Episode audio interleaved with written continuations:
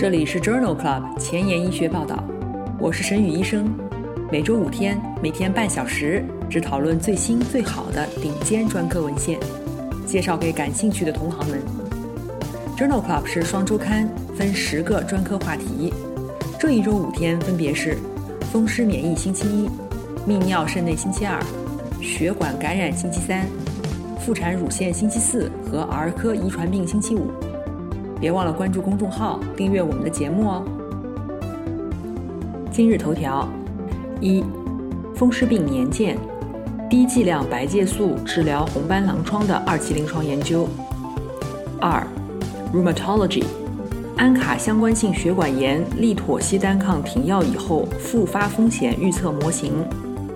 三、Lancet 子刊，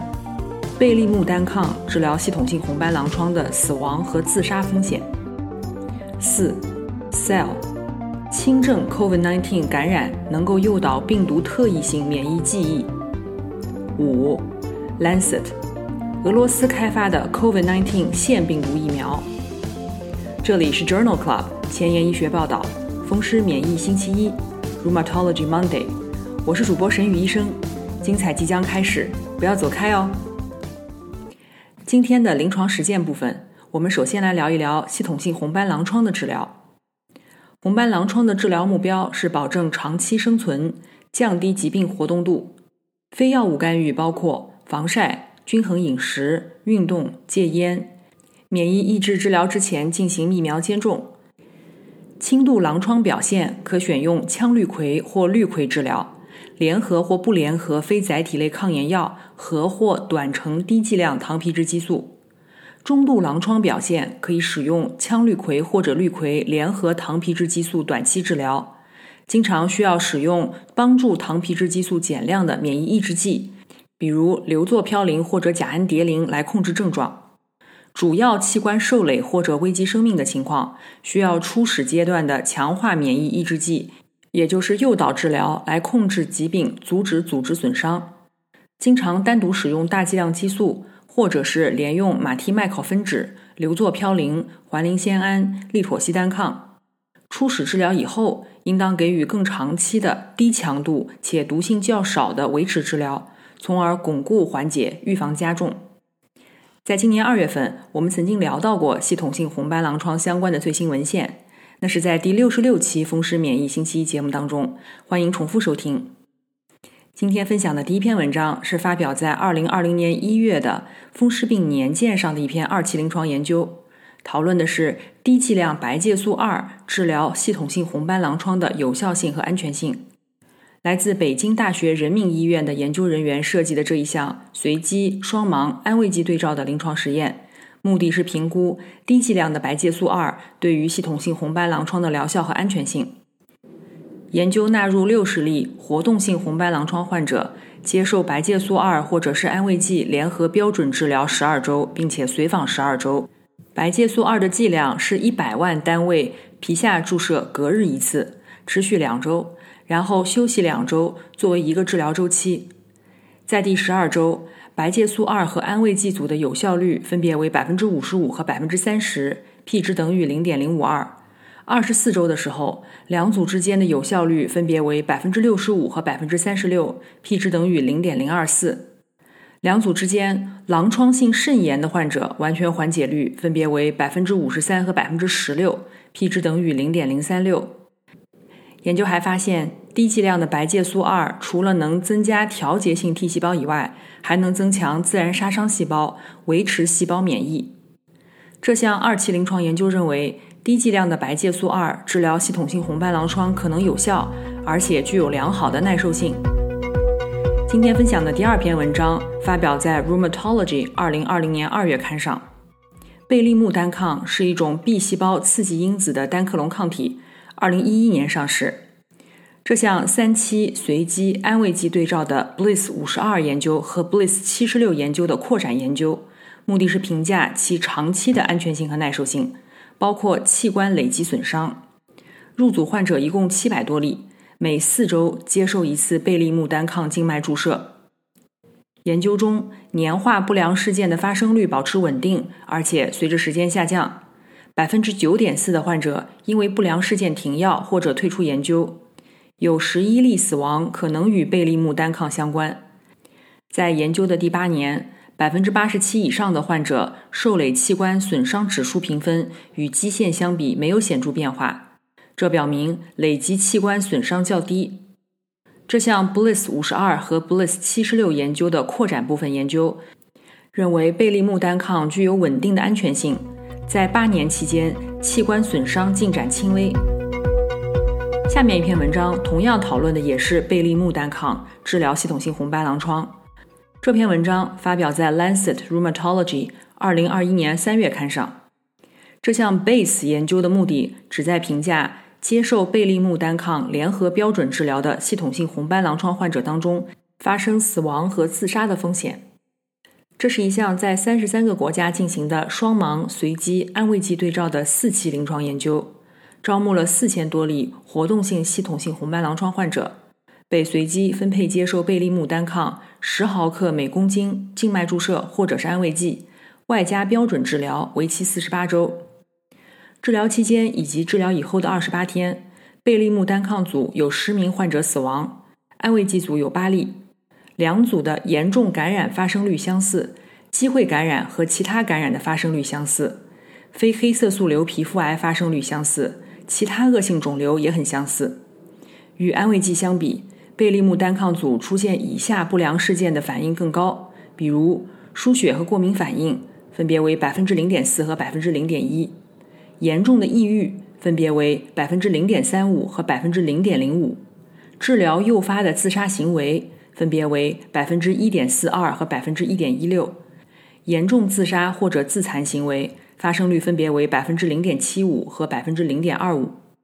这项 BASE 研究认为，与先前发表的数据是一致的。除了严重的输液过敏反应、严重抑郁、自杀倾向或者自残事件以外，贝利木单抗和安慰剂组的患者全因死亡率和不良事件发生率相似。今天讨论的第四篇文章，讨论的是经皮耳迷走神经刺激疗法治疗系统性红斑狼疮患者疼痛和疲劳的随机双盲临床研究。这篇文章发表在二零二一年二月的《Annals of Rheumatic Disease》杂志上。肌肉疼痛和疲劳是系统性红斑狼疮常见特征。刺激迷走神经可以通过胆碱能通路减少炎症，改善肌肉骨骼疼痛。在这一项双盲研究当中，研究者招募了十八例患者，随机接受经皮耳迷走神经刺激疗法，也就是干预组，或者是假刺激组对照组，连续四天。与对照组相比，干预组的受试者疼痛和疲劳显著减少，p 值等于零点零二。疾病活动度的 PTGA 评分以及关节压痛肿胀计数和医生总体评估的 PGA 评分也有所提高。疼痛减轻和疲劳改善与接受到的累积电流有关。总的来说，治疗缓解持续到第十二天。与基线相比，耳迷走神经刺激治疗以后的第五天，血浆 P 物质水平显著降低。但是，其他神经肽、血清和全血炎症介质以及氮氨基酸代谢产物在第五天和第十二天没有变化。因此，作者认为耳迷走神经刺激可以显著地降低系统性红斑狼疮患者的疼痛、疲劳和关节评分，仍然需要进一步的研究来评估它的机制。今天分享的关于系统性红斑狼疮的最后一篇文章，发表在《Rheumatology》。二零二零年五月刊上，这是一项病例对照研究，讨论的是系统性红斑狼疮患者使用羟氯喹以后诱发的视网膜病变的相关危险因素。羟氯喹的严重不良事件包括视网膜病变。这项病例对照研究比较了伴有和不伴有羟氯喹视网膜病变的系统性红斑狼疮患者，旨在寻找出视网膜病变的危险因素。这项研究一共包括了二十三例确诊的视网膜病变患者和五百多例对照组。在单变量分析当中，年龄、身高、肌酐清除率、血红蛋白浓度、羟氯喹摄入量、高剂量羟氯喹累积量以及地域与视网膜病变的风险增加相关，而羟氯喹血药浓度与其无关。在多因素的分析当中，只有累积剂量、摄入时间和地域起源与视网膜病变有显著相关性。其中，来自西印度群岛和撒哈拉以南的非洲地区风险比为八点七。这项病例对照研究认为，使用羟氯喹的患者应当密切监测视网膜病变，特别是伴有肾功能不全、羟氯喹摄入时间较长、累积剂量较高的患者。羟氯喹血药浓度与视网膜病变风险升高无关。半年以来，我们已经播出了一百二十期节目，每期十页文稿，一共一千两百页的 PDF 和六十小时的音频。I've never felt so accomplished in my life, and I've never been so proud of myself. 现在我把这一千两百页的文案做成了 Journal Club 前沿医学报道一到一百二十期汇编，无偿的分享给需要的朋友。唯一的条件就是恳请您像我一样把知识无私的分享出去，提高中国医生的眼界。具体如何操作，请参见微信公众号的文字部分。宣传的成功与否，完全仰赖您的努力。我负责把节目做好，您负责把节目推出去。在这里，我先提前说一句，谢谢您。今天临床实践的第二部分，我们来聊一聊安卡相关性血管炎。安卡相关性血管炎，也就是抗中性粒细胞胞浆抗体相关的血管炎，是一类坏死性血管炎，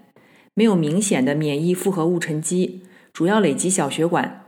其特征是具有随过氧化物酶特异性安卡 （MPO 安卡）或者是蛋白酶三特异性安卡 （PR3 安卡）。安卡相关性血管炎主要的临床病理类型包括：一、显微镜下多血管炎 （MPA）；二、肉芽肿性多血管炎，以前也称之为韦格纳肉芽肿；三、嗜酸性肉芽肿性多血管炎。也称为变应性肉芽肿性多血管炎，或者是 Churg-Strauss 综合征。安卡相关性血管炎的治疗目标是获得长期缓解，包括诱导期使疾病进入缓解状态，以及维持期延长缓解并预防复发。诱导期常用的糖皮质激素联合利妥昔单抗或者环磷酰胺，对于合并抗肾小球基底膜抗体阳性。或者是合并活动性肾病、肺出血的患者，可以考虑血浆置换。维持治疗常用利妥昔单抗、硫唑嘌呤、甲氨蝶呤或者是马替麦考芬酯。在今年一月，我们曾经聊过关于血管炎的最新文献进展，具体是在第四十六期《风湿免疫星期一》节目，欢迎重复收听。今天分享的第一篇文章。讨论的是利妥昔单抗长期维持治疗安卡相关性血管炎复发和感染预测模型。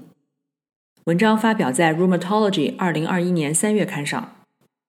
安卡相关性血管炎可以使用利妥昔单抗进行维持治疗，停止治疗可能会导致复发。这项研究的目的是建立复发和感染风险预测模型，以帮助指导有关延长利妥昔单抗维持治疗的决策。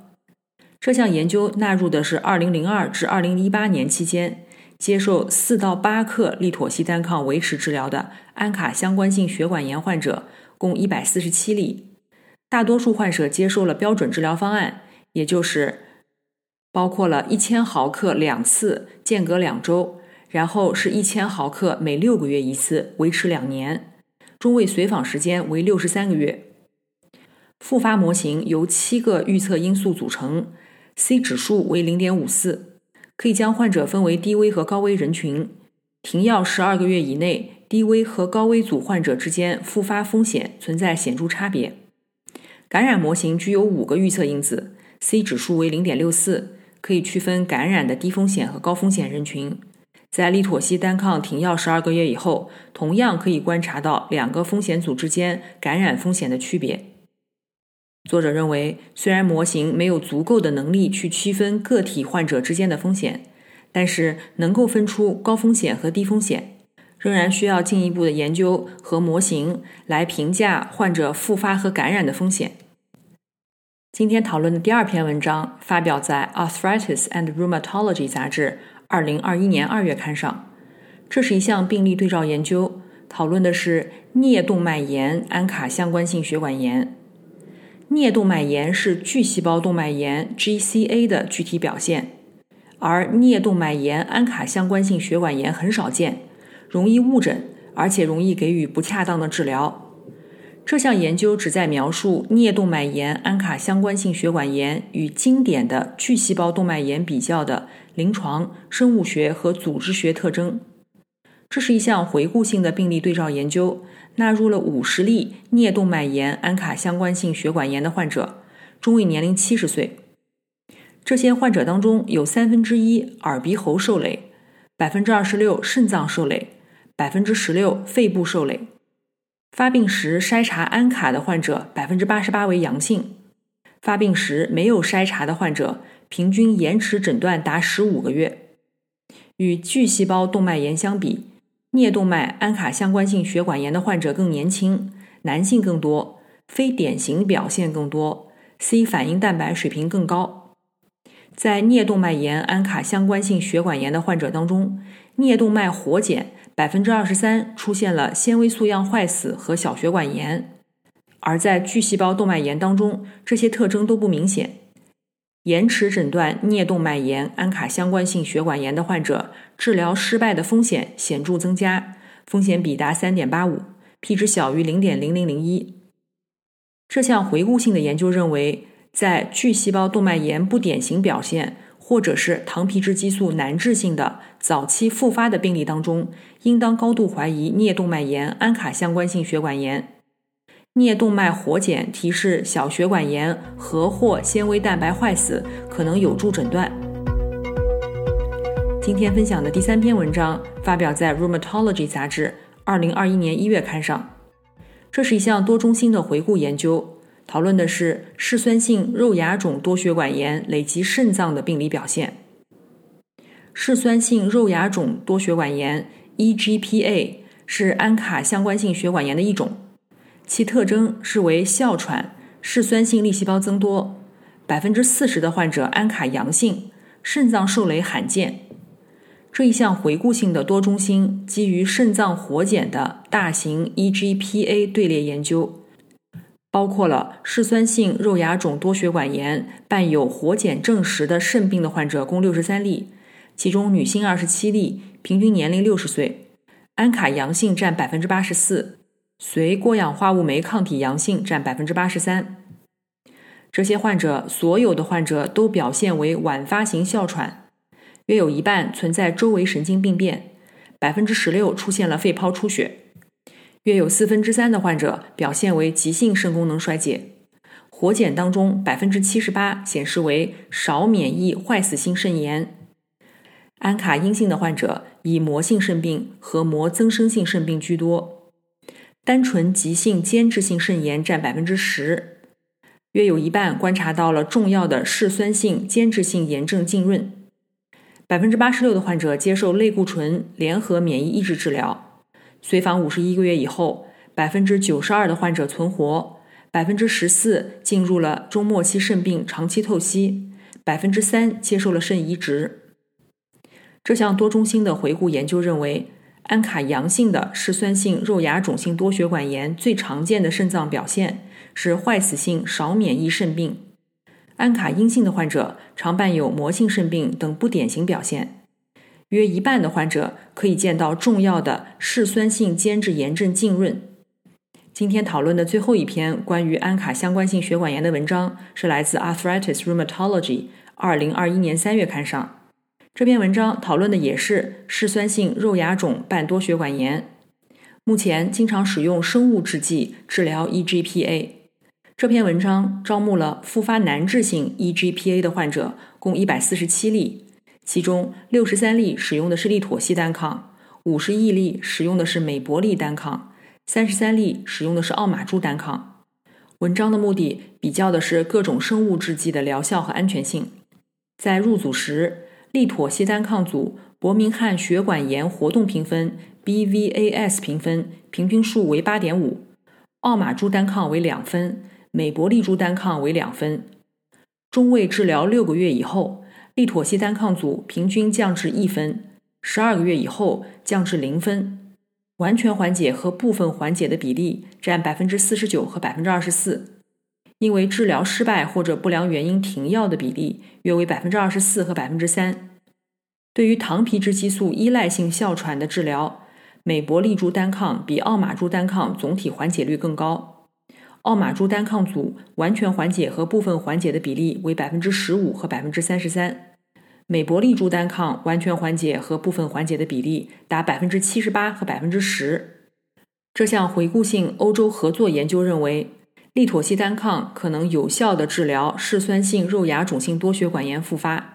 美博利珠单抗在糖皮质激素依赖的哮喘患者当中非常有效，而且具有良好的安全性。今天的交叉学科板块，我们来聊一聊肿瘤科和风湿科交叉的文章。这篇文章发表在《Rheumatology》二零二零年十二月刊上。这是一项基于人群的回顾性队列研究，讨论的是老年骨关节炎或强直性脊柱炎患者实体癌症的风险。骨关节炎和强直性脊柱炎患者癌症相关死亡率低于一般人群。这项基于人群的回顾性队列研究，目的是讨论膝关节或者髋关节骨关节炎或强直性脊柱炎的老年患者实体癌风险。研究纳入了九九年至二零一零年美国医疗保险数据库，纳入了二百七十万例膝或者髋关节骨关节炎患者以及一万例强直性脊柱炎患者。随访至二零一五年，骨关节炎患者口咽癌、食道癌、胃癌、结直肠癌、肝胆癌、胰腺癌、喉癌、肺癌、卵巢癌的风险较普通人群降低。但是，骨关节炎患者患黑色素瘤、肾细胞癌、膀胱癌、乳腺癌、子宫癌和前列腺癌的风险更高。强直性脊柱炎与之类似。食管癌、胃癌、肺癌的风险降低，黑色素瘤、肾细胞癌、肾盂输尿管癌、膀胱癌、乳腺癌和前列腺癌的风险较高。这项研究认为，结直肠癌和肺癌等常见癌症的低风险，可能解释了膝或者髋骨性关节炎或强直性脊柱炎患者较低的癌症相关死亡风险。膝或髋关节骨关节炎和强直性脊柱炎在癌症风险方面的相似性，暗示了一个共同的风险因素，这可能与长期非载体类抗炎药的使用有关。今天的前沿医学板块，我们来分享一篇发表在《Cell》二零二一年一月刊上的基础研究。这篇研究讨论的是轻症 COVID-19 感染能够诱导功能性。病毒特异性免疫记忆，免疫记忆的基础是具有病毒中和特性的 B 细胞、T 细胞激活、扩增和分化。再次接触到病原体以后，再次分化可以预防、减轻疾病，减少病原体传播。大多数 COVID-19 感染者只具有轻微症状，这类患者是否也能够诱导出免疫记忆尚不清楚。研究者对于 COVID-19 轻症患者康复者进行了纵向评估，目的是确定他们是否也会发展出并且维持出 COVID-19 特异性的免疫记忆。康复者当中出现了 SARS-CoV-2 病毒特异性 IgG 抗体，记忆 B 细胞和记忆 T 细胞持续了至少三个月，而且特异性 IgG 记忆 B 细胞随时间增加。此外，病毒特异性 IgG 记忆淋巴细胞表现出了强大的抗病毒功能相关特征。它们在与抗原再次相遇的时候，记忆 T 细胞增殖，并且分泌细胞因子白介素二和干扰素伽马，而记忆 B 细胞表达单克隆抗体，能够表达受体直接中和病毒。这项基础研究认为，轻症 COVID-19 感染也可以诱导记忆淋巴细胞。持续存在三个月。今天分享的最后一篇文章是来自 COVID-19 板块，